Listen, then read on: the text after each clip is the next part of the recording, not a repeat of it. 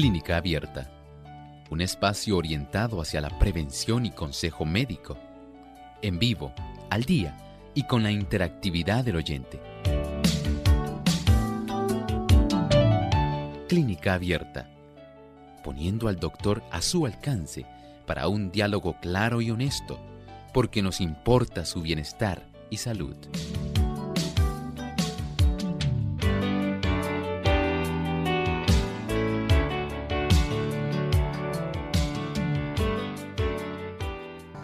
Un saludo muy cordial en este día para aquellos amigos que se conectan a Clínica Abierta. Hoy usted puede hacer su consulta y desde ya puede hacerlo, así que muy en breve le estaremos dando la información.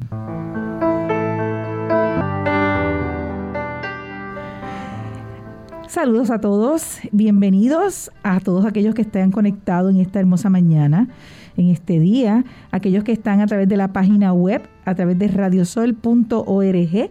Les exhortamos a que si tiene alguna consulta, puede hacerlo a través del chat.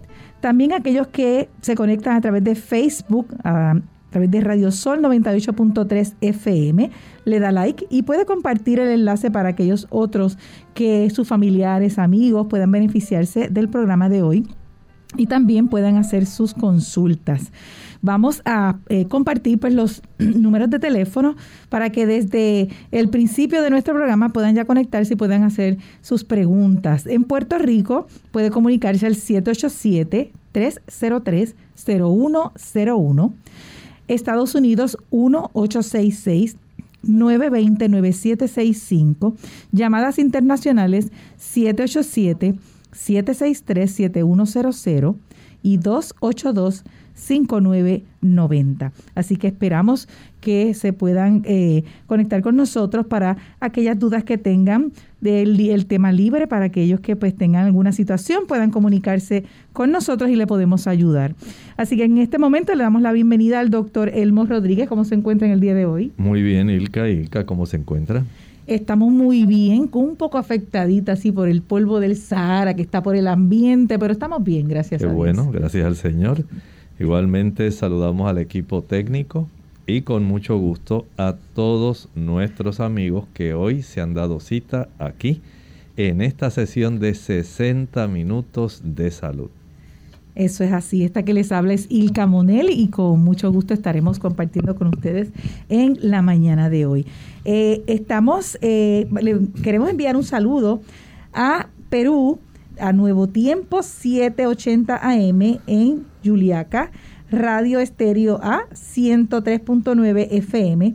Y también le enviamos un saludo a Uruguay, Radio La Voz de la Esperanza 97.5 FM y FM Norte 102.3 Tacuarembo en Uruguay. Gracias por conectarse con nosotros y apoyarnos en este programa Clínica Abierta. Y ahora pasamos al pensamiento saludable.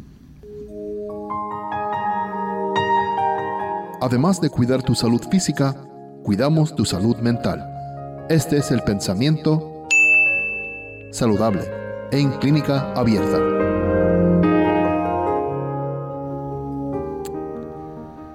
Dios nos ha dotado de cierto caudal de fuerza vital. Nos ha formado también con órganos adecuados para el cumplimiento de las diferentes funciones de la vida y tiene dispuesto que estos órganos funcionen armónicamente.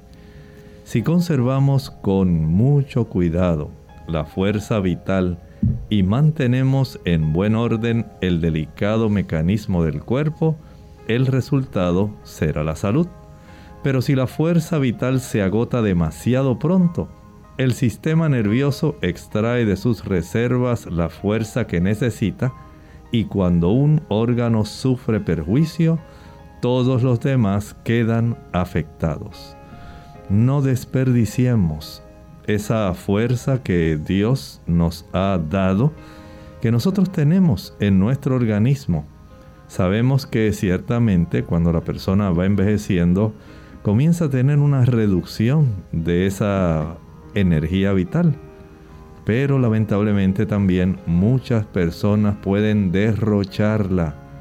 Usted puede hacer sencillamente por usted lo que más nadie puede hacer.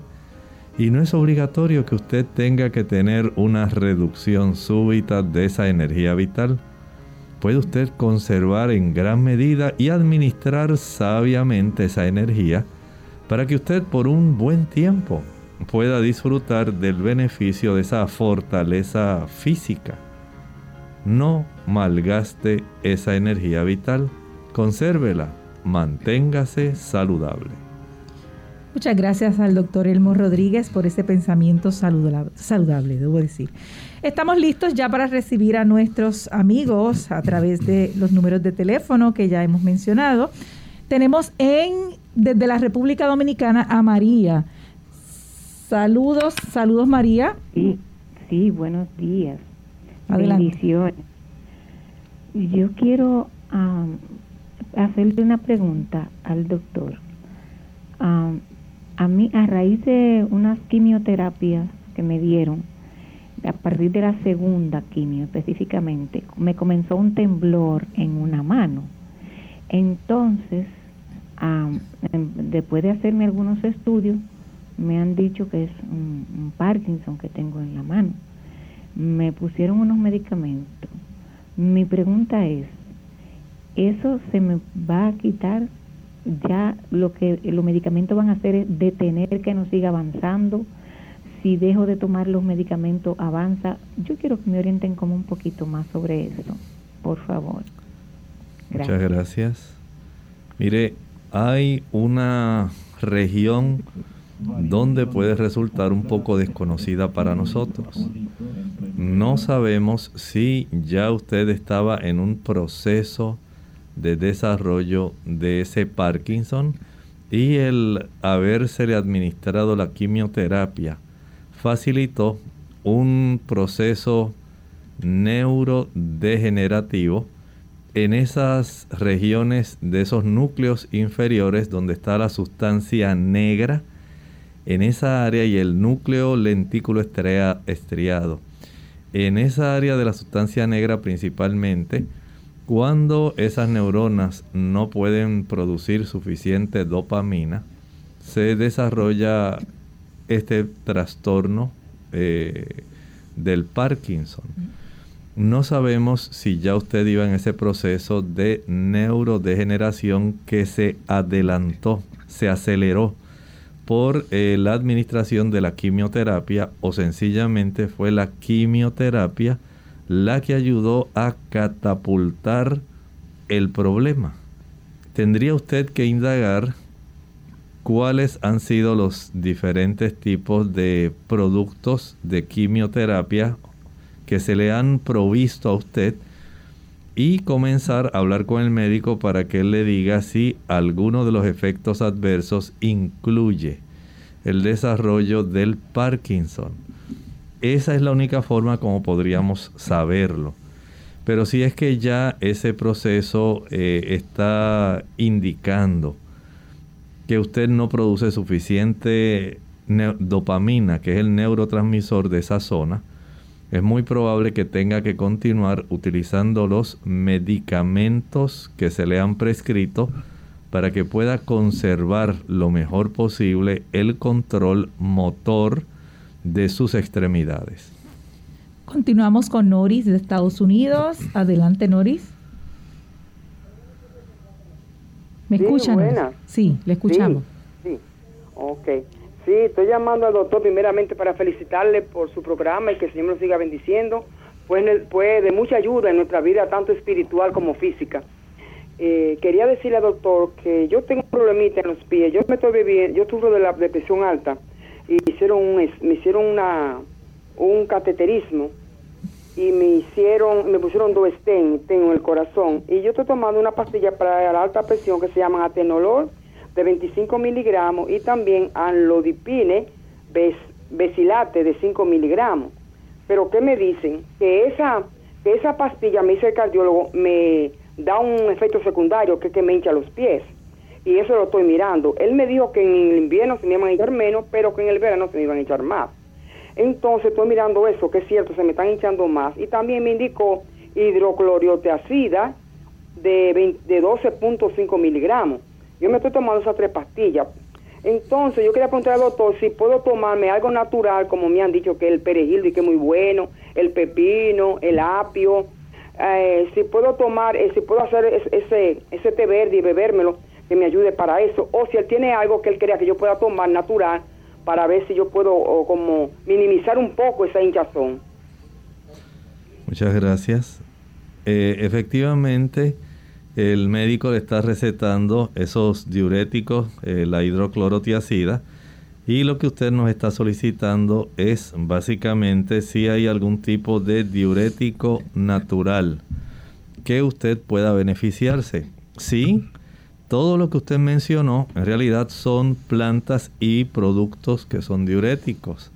Ahí podemos incluir el pepino, es muy bueno, la calabaza es excelente. También el uso de las habichuelas verdes tiernas.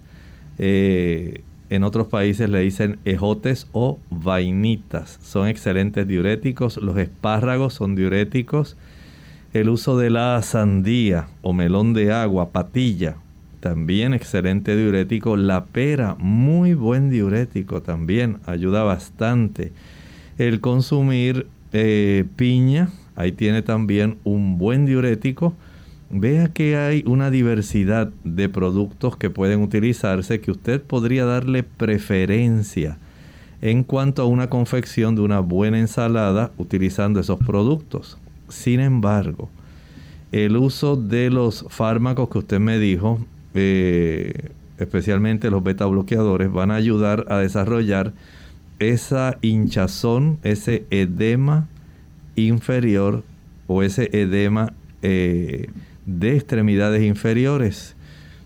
Esto tal vez el médico lo pueda corregir cambiando el fármaco a otro fármaco que no produzca este tipo de efecto adverso de la hinchazón.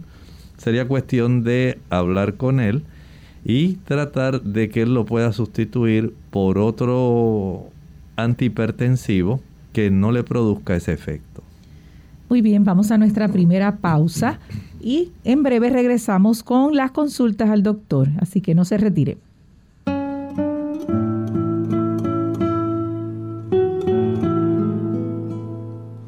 Discutir con la tentación ya es camino para ser vencido por ella.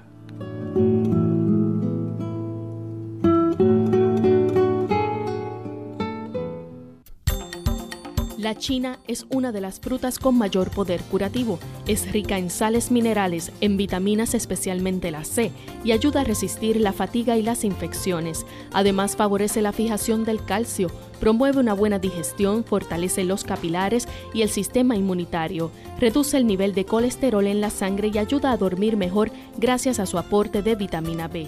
También resalta su función depurativa, ya que su fibra regula el funcionamiento del intestino y su potasio normaliza la presión arterial. Sin duda, ya sea en jugo o como fruta, no debe faltar en tu nevera. Cuidado con pulverizar los medicamentos. Hola, les habla Gaby Zabalúa Godard en la edición de hoy de Segunda Juventud en la Radio, auspiciada por AARP. La dificultad para tragar los medicamentos recetados en forma de tabletas induce a muchas personas en su segunda juventud a pulverizarlos. No obstante, se ha descubierto que triturar ciertos paliativos como la morfina o los medicamentos para la presión sanguínea pueden ser extremadamente peligrosos. De acuerdo con un estudio liderado por el farmacólogo David Wright, pulverizar las pastillas y mezclarlas con líquidos como el agua puede crear dos tipos de problemas. Uno, que algunos medicamentos su efectividad y no te brinden el beneficio esperado. Y el segundo, que los de efecto prolongado al triturar su capa protectora sean absorbidos por el cuerpo de manera demasiado rápida, lo cual en algunos casos sería no aconsejable. Como se estima que cerca de un 60% de adultos mayores tiene dificultades para tragar sus pastillas, es imprescindible hablar con el médico para cerciorarse de que las medicinas en forma de tabletas se puedan triturar sin correr riesgos. Si triturarlo no fuera aconsejable, deberías consultar sobre otras presentaciones existentes en el mercado. Gracias a los avances médicos, los medicamentos también vienen en forma de jarabe, parche, inhalador o supositorio. El patrocinio de AARP hace posible nuestro programa. Para más información visite aarpsegundajuventud.org.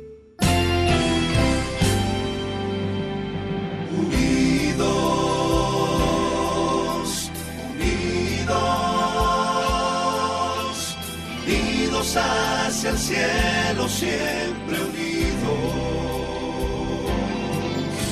unidos, unidos en la testificación de la verdad, en la testificación de la verdad.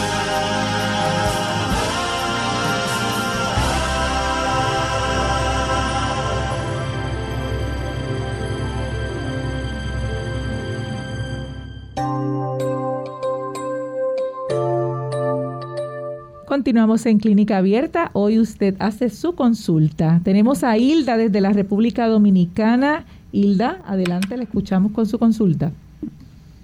Sí, buenos días. Eh, yo, quiero consultar, por favor. Eh, yo acostumbro a tomarme un vaso de agua todos los días al levantarme. Y a, a pocos minutos acostumbro a tomarme el jugo de medio limón en una tacita con una cucharadita de aceite de oliva. Eh, lo que quiero saber es durante qué tiempo debo eh, hacer esto y, si no es eh, dañino para algo, si es beneficioso, si lo debo hacer todos los días. Gracias. Muchas gracias. Mire, en realidad no tiene que tomar el limón con el aceite todas las mañanas es preferible que usted exprima, digamos, para dos tazas de agua, 16 onzas, medio litro. Añade el jugo de medio limón, solamente sencillo. Y de esa manera usted eh, facilita el funcionamiento del hígado. Ya lo otro que usted mencionó, algunas personas lo hacen como parte de una terapia para algunos procedimientos que se hacen en relación a la vesícula. Así que mejor quédese con el agua de limón, si usted no tiene ningún trastorno de la vesícula, quédese solo con el agua de limón. Y los días que no tenga el limón, no se preocupe. Tome agua sencillita, esos dos vasos de agua en la mañana son de mucha ayuda. Recibimos ahora a Ariel desde San Juan, Puerto Rico. Adelante con su consulta. Ariel, ¿nos escucha? Continuamos entonces con Marcela desde la República Dominicana. Adelante, Marcela, con su consulta. Buenos días. Yo quiero que me den una ayuda para una joven que tiene un tumor cerebral, pero ya es, eh, la mandaron para la casa. A ver cómo la alimentamos, qué podemos darle, porque ya es por una sonda, es por, por vía, eh, ¿cómo se llama? Que por la nariz tiene un Nasogástrico. Sí, tienes ahí. Entonces, ¿qué alimento darle? Me, eh, ¿Cómo que prepararle? Sé que todo es líquido, pero ¿qué sería lo más recomendable para, para prepararle? ¿Y cuánta, qué cantidad? Conseguí una jeringa que son de 60 mililitros. ¿Qué cantidad debería darle?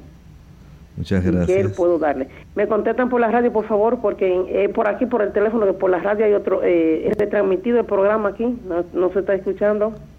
No me, que no me cierren, por favor, para escuchar la respuesta. Gracias. El tipo de alimentos para básicamente cualquier persona, vamos a tratar de conservar los tres grupos de alimentos o macronutrientes más importantes que son los que más calorías nos brindan. Desde ese ángulo, los carbohidratos. Ahí entran eh, generalmente los almidones y los azúcares. El segundo grupo son los ácidos grasos. El tercer grupo son las proteínas.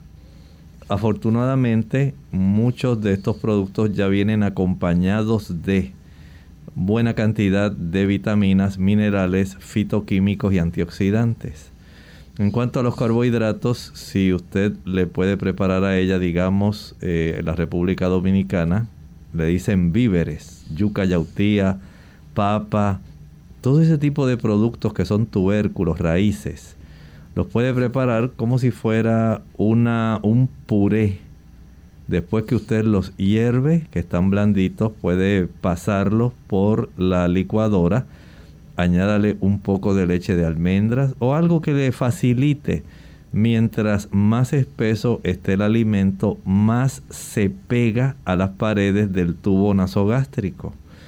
Eh, si usted le añade cosas que tengan aceite, todavía resulta más difícil porque el aceite se adhiere más a las paredes de ese tubo y comienza poco a poco a obstruirse y dificulta entonces la alimentación. Usted puede preparar, digamos, eh, cualquiera de esos víveres, de esos tubérculos, yuca, ñame, yautía, batata. Puede utilizar calabaza, chayote. Todos ellos son de mucha ayuda, pero el día que usted quiera darle arroz, hace lo mismo. Lo pone en la licuadora, puede usar un poquito de agua, un poquito de leche, de almendras, que quede una consistencia que sea capaz de atravesar sin obstruir ese nasogástrico. Recuerde que el nasogástrico en la parte que corresponde a la zona del estómago, no deseamos que se obstruya. Eh, y si está bien puesto, pues no va a tener ningún problema. Pero debe hacer eso en cuanto a los ácidos grasos para que no haya tanto aceite ahí. Sencillamente trate de eh, utilizar, por ejemplo, almendras, avellanas, ajonjolí, pero todo eso tiene que molerlo bien molidito y se lo puede combinar con el tubérculo que usted está usando. Digamos, prepara la, el ajonjolí ya bien finamente triturado, pulverizado, lo mezcla con, digamos, una yautía, una yautía eh, lila, blanca. Eh, le añadió su poquito de leche. en otros casos, recuerde que también las proteínas son importantes. El día que usted le quiera dar frijoles, habichuelas, eh, gandules, hace lo mismo. Utilizando el mismo caldito de los gandules, usted le prepara un poquito, no tiene que ser mucha cantidad. Eh, todo depende de cuánto ella esté pesando, sus necesidades calóricas de movilidad de acuerdo a la condición de ella. Eh, la nutricionista generalmente le va a indicar tantas calorías al día, debe utilizar tanto. Si es, digamos, la cuarta parte de una taza de, digamos, habichuelas coloradas, con media taza, digamos, de yuca, así procesada, con dos o tres cucharaditas de almendras trituradas finamente, todo eso licuado que quede bastante suave como para que no obstruya la línea de la sonda o el tubo nasogástrico. Y al finalizar de usted administrarle el alimento, ya hay bandejas especiales que son para alimentación hay un bulbo especial que viene para este proceso. Usted lo puede adquirir en tiendas de suministros de equipos médicos. Usted va allí y le dice, mira, deseo conseguir una jeringa, pero que lo que trae arriba es un bulbo especial. No es el tipo de émbolo que se utiliza eh, en una jeringa, es diferente. Y de esta forma usted puede de una manera más suave eh, facilitar que la comida pueda atravesar a través de ese tubo. Al finalizar siempre, llene ese envase, el que usted usa para darle comida, lávelo bien primero y échele un poquito de agua, pueden ser cuatro onzas eh, o menos, dos o tres onzas nada más para que se limpie el tubo, no queden residuos y usted pueda tener el beneficio de que ese nasogástrico pueda estar más tiempo de vida útil que aquellos que comienzan a introducirle muchas cosas y lo obstruyen. Y cada cierto tiempo, no olvide también darle agua de esa misma forma.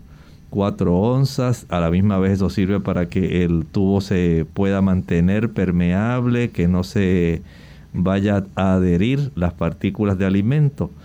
Haga eso, es la mejor manera. Si usted quiere añadirle algunas hojitas y dice, pues le quiero preparar una sopa espesa de, digamos, de calabaza o de zanahoria. O quiero preparar una sopa que tenga diferentes tipos de verduras, de viandas.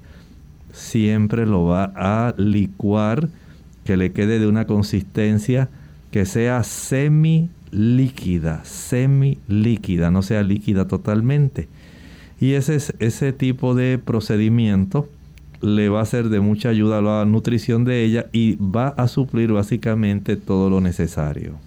Recibimos a Ariel desde San Juan, Puerto Rico. Adelante Ariel con su consulta. buen día y gracias.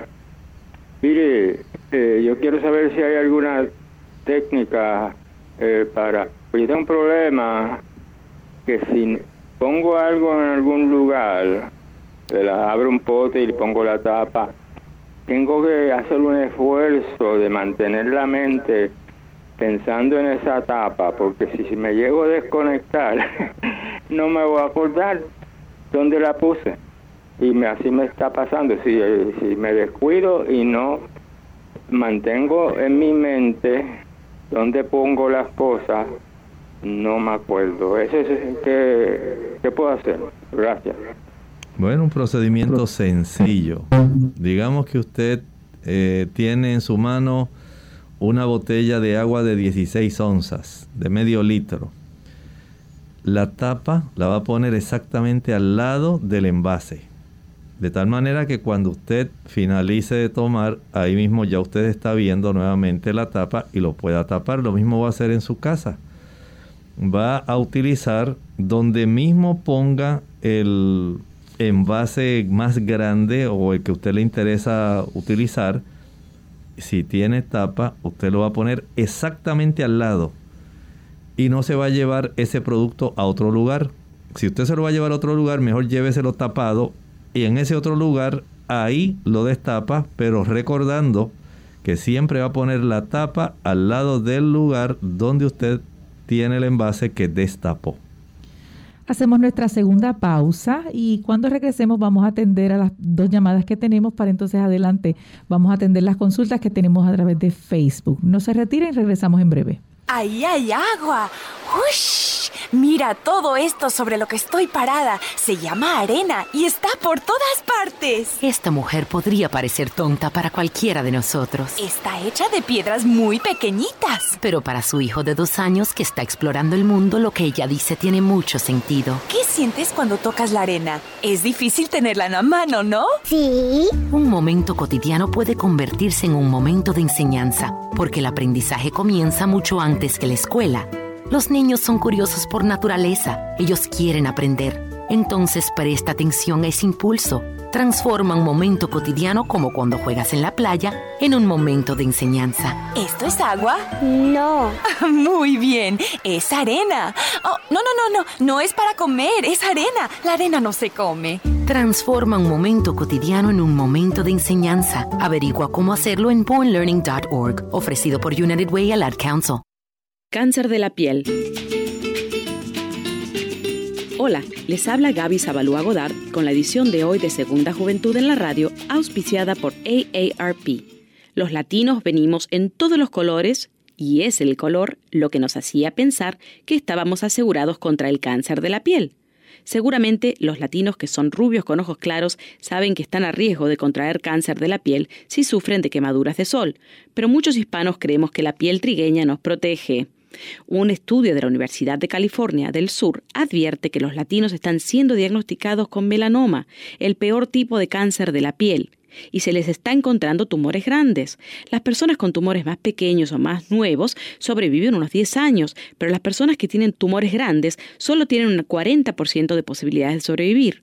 Aunque el número de latinos diagnosticados aún sigue siendo bajo, la tasa se ha triplicado en los últimos 15 años. Los investigadores creen que los latinos generalmente no conocen los factores de riesgo. Miles Cockburn, el autor del estudio, dice que hay que dar publicidad a esta información para que la gente pueda aprender a hacerse su propio examen y someterse a una revisión médica. El patrocinio de AARP hace posible nuestro programa. Para más información, visite www.aarpsegundajuventud.org www.aarpsegundajuventud.org Unidos con un propósito, tu bienestar y salud.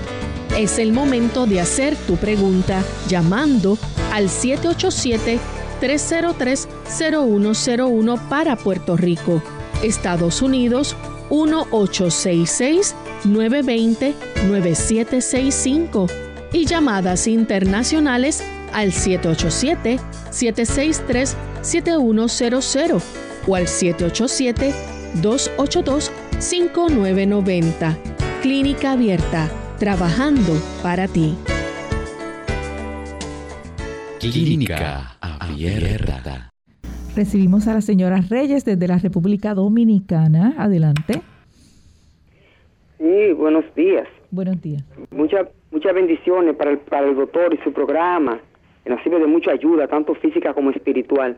Eh, yo tengo un, un, problemita que sufro de la presión alta y quería saber.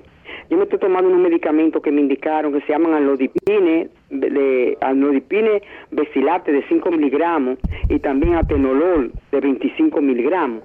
Y hay, una, hay un medicamento de eso que me da como que se me hinchan los. Muchas gracias. Sí, efectivamente, mire, tal como usted dice, hay el beta bloqueador de esos mm, fármacos.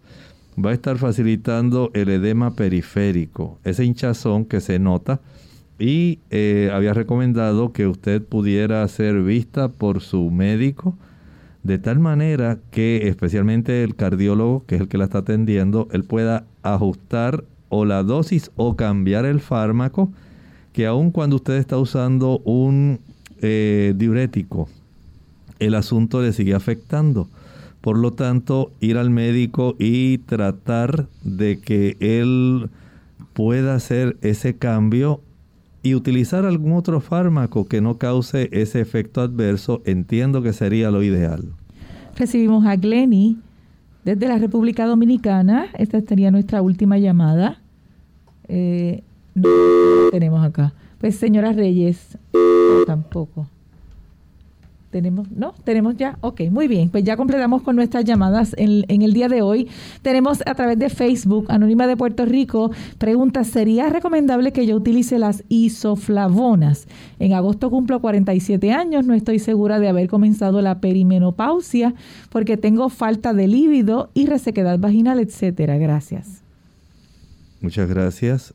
Bueno, no habría ningún problema en iniciar el uso de las mismas solamente eh, sería recomendable que usted esté al tanto, si usted puede ir a su ginecólogo, para que él pueda hacer algunos eh, estudios eh, hormonales. Hay damas a quienes la reducción estrogénica les inicia antes de que comience oficialmente ya a tener la amenorrea, la falta de esa cantidad de menstruación que usted tenía.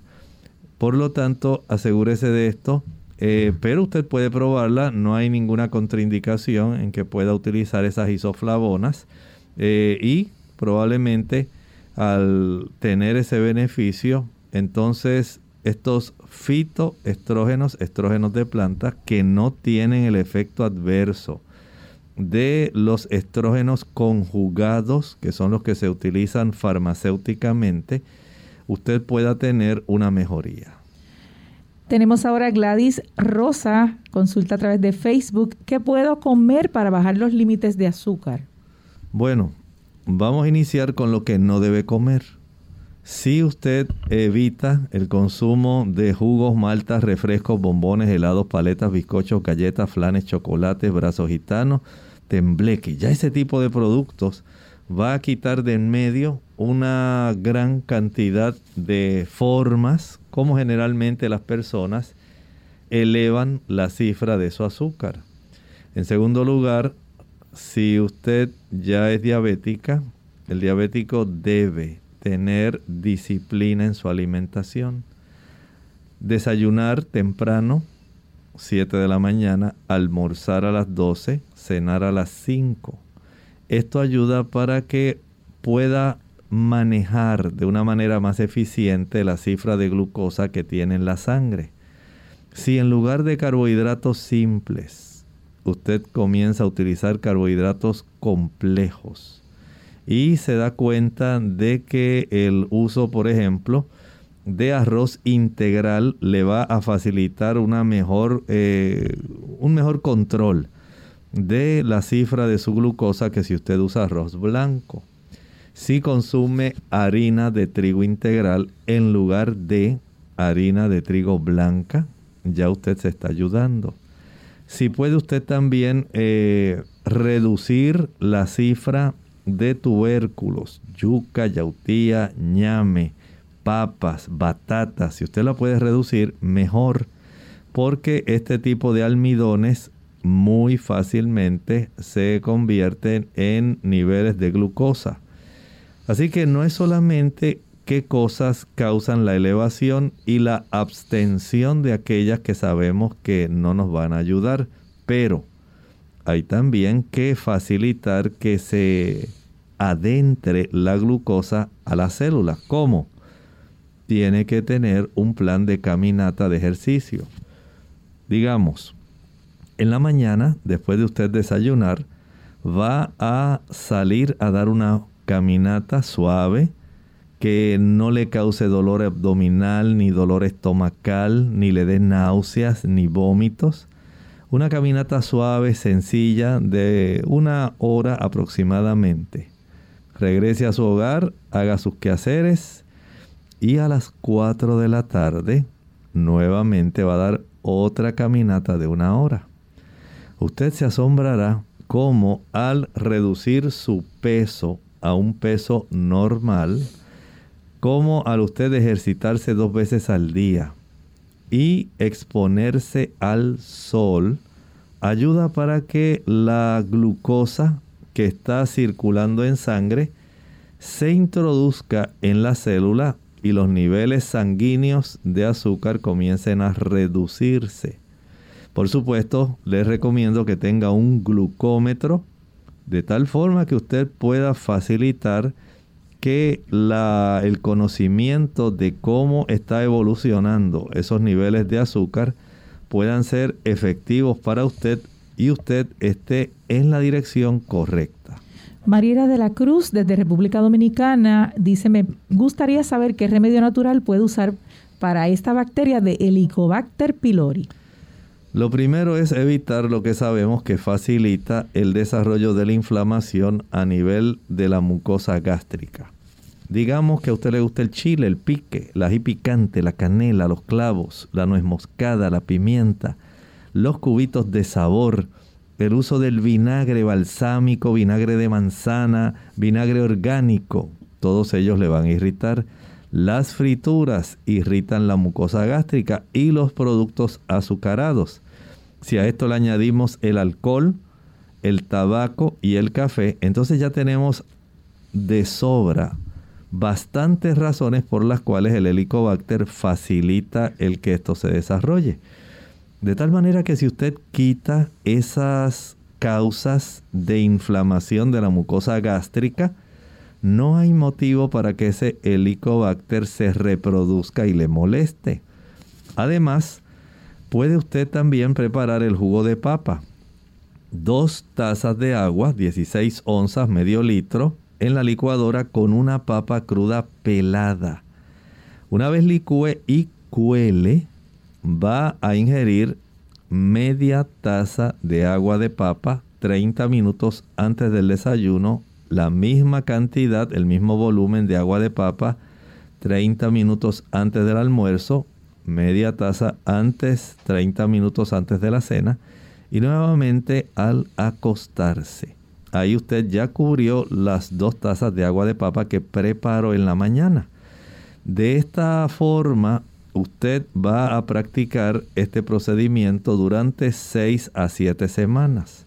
Notará cómo progresivamente va a mejorar, pero no olvide que mientras más corajes usted haga, mientras más ansiedad desarrolle, mientras mayor sea el estrés al cual usted está expuesta y mientras más exigente criticona e intolerante sea, el sistema nervioso influye sobre las células parietales del estómago produciendo una cascada increíble de ácido que seguirá facilitando la inflamación abdominal estomacal y el desarrollo del Helicobacter pylori. Noelia Jerez de República Dominicana, un remedio para la ameba para una niña de 4 años. Llevarla al médico tiene que llevarla. El médico la va a revisar, le ajustará una dosis, digamos, de los fármacos necesarios, ¿verdad? Para ayudar a erradicar la amiba. Y juntamente con eso, usted le puede dar media taza de té de llantén. El té de llantén es excelente para facilitar que usted pueda tener el beneficio de poder erradicarla, pero todos en la familia deben revisarse. Hay que saber si la mamá tiene también amibas, si el papá lo tiene, si el hermanito o la hermanita lo tiene, porque muy fácilmente ustedes pueden estar colaborando para que ella sea infectada y el ciclo no se interrumpa nunca y entonces continúe este proceso de manera cíclica. De tal forma que todos ustedes deben revisarse a la misma vez que la niña y si es necesario tomar tratamiento, cada uno de ustedes hágalo. De esa forma cortamos el problema. Sofía Grullard de la República Dominicana dice, soy mujer de 64 años con 180 libras, sufro de esclerosis múltiples y estoy pasando por un brote. ¿Qué me recomienda en productos naturales? La esclerosis múltiple es una situación que básicamente tiene una connotación de origen autoinmune.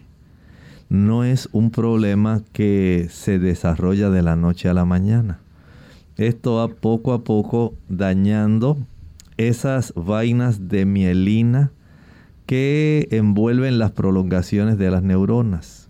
Y de esta manera esos parches blanquecinos que se observan en las imágenes eh, que se practican van a dar evidencia de lo que está ocurriendo. Y cuando la situación se torna bastante difícil, comienza usted a tener desbalance, dificultad para hablar. El asunto es que usted no haga que su sistema inmunológico, en el caso del cerebro, estamos hablando de la macroglia, vayan a dañar su propio tejido cerebral. ¿Y cómo lo hace? Principalmente evite el consumo de productos de origen animal. Los productos de origen animal contienen sustancias pro inflamatorias, facilitan la inflamación y lo que facilita la inflamación facilita la migración y el atraer estas células que se encargan de defendernos. Lamentablemente, en el proceso de defendernos, ellas pueden equivocarse con el objetivo al cual tienen que dañar. Y si usted tiene ese proceso inflamatorio en las vainas de mielina de las neuronas, esas vainas de mielina van a ser atacadas, van a ser eh, dañadas por las células que se encargan de nuestra defensa a nivel de nuestro tejido cerebral. Y ese tipo de glía va a afectarse de una manera increíble. Por lo tanto, dejar los productos que contienen mucho ácido araquidónico, especialmente la leche, la mantequilla, el queso, el huevo y la carne.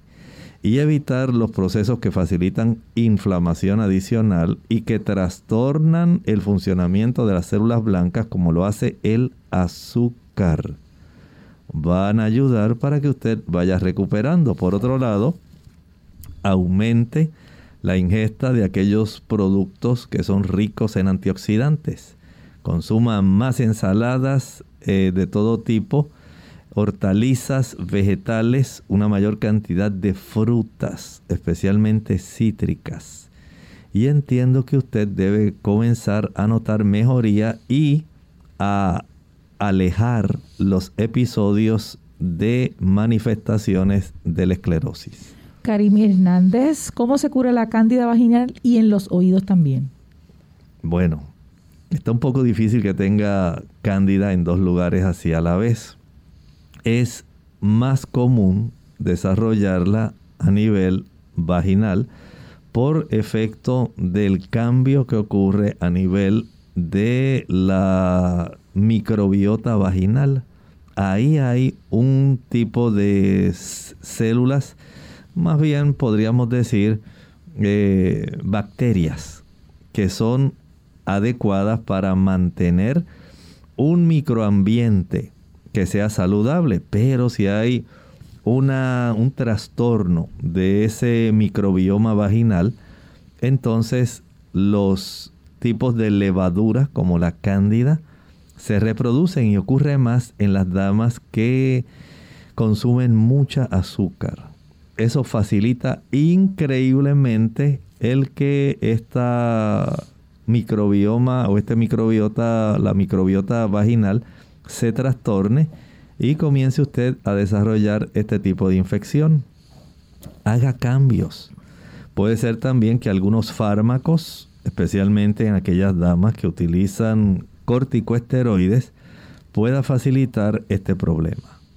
El Miguel, tomar agua tibia con limón por las mañanas es malo, ya que tengo presión alta.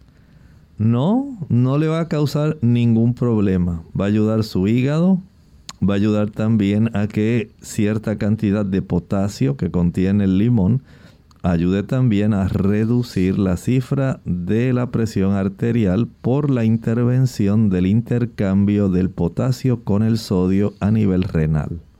Josefina Hernández Rodríguez, siento debajo del oído derecho algo que me suena como si fuera arena. No me duele, solo me sucede cuando mastico y cuando abro la boca. ¿Qué podría ser?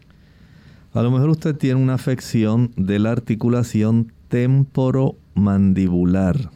Ahí donde usted puede tocarse, donde se articula la quijada. Esto va a ayudar en algunas personas, ahí se puede desarrollar artritis y pueden desarrollarse otras condiciones.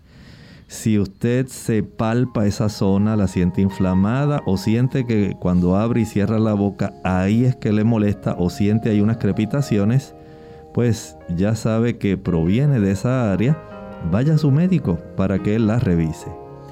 Muy bien, ya hemos concluido con las preguntas, las consultas en el día de hoy. Vamos a pasar entonces al final eh, para el pensamiento bíblico. Recuerden el pensamiento bíblico que tiene ese hermoso pasaje que siempre nos habla de cómo el Señor nos trata, especialmente en lo relativo a la enfermedad. Hay tantas personas que tienen una, un concepto tan equivocado de Dios que piensan que lo que estamos enfrentando de enfermedades, de pandemias, de hambre, es porque Él lo mandó. Pero el deseo de Dios está ahí en tercera de Juan 2. Amado, Dios nos ama. Él no quiere nuestro sufrimiento, no quiere la enfermedad, el dolor, la muerte, la miseria, no provienen de Él. Amado, yo deseo que tú seas prosperado en todas las cosas y que tengas salud, así como prospera tu alma. Muy bien, agradecemos a todos nuestros amigos que se han conectado en el día de hoy. Gracias por sus consultas, esperando de que hayan sido, ¿verdad? Este, contestadas, ¿verdad? De la manera que esperaban. Eh, les recordamos que el próximo jueves estaremos también con las consultas. Si alguno pues no pudo hacer su, su pregunta, pues eh, hay otras oportunidades. Así que gracias por estar con nosotros. Eh, agradecemos, ¿verdad? Que, que usted haya hecho su consulta también y nos, nos vamos a despedir por el día de hoy Así que les hablaron. El doctor Elmo Rodríguez Sosa. E Ilka Monel, nos estaremos conectando mañana. Dios les bendiga.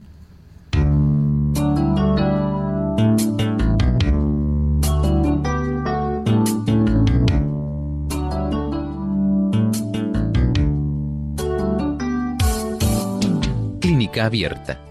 No es nuestra intención sustituir el diagnóstico médico antes de poner en práctica cualquier consejo brindado en este programa, usted debe consultar con su médico. Hasta la próxima.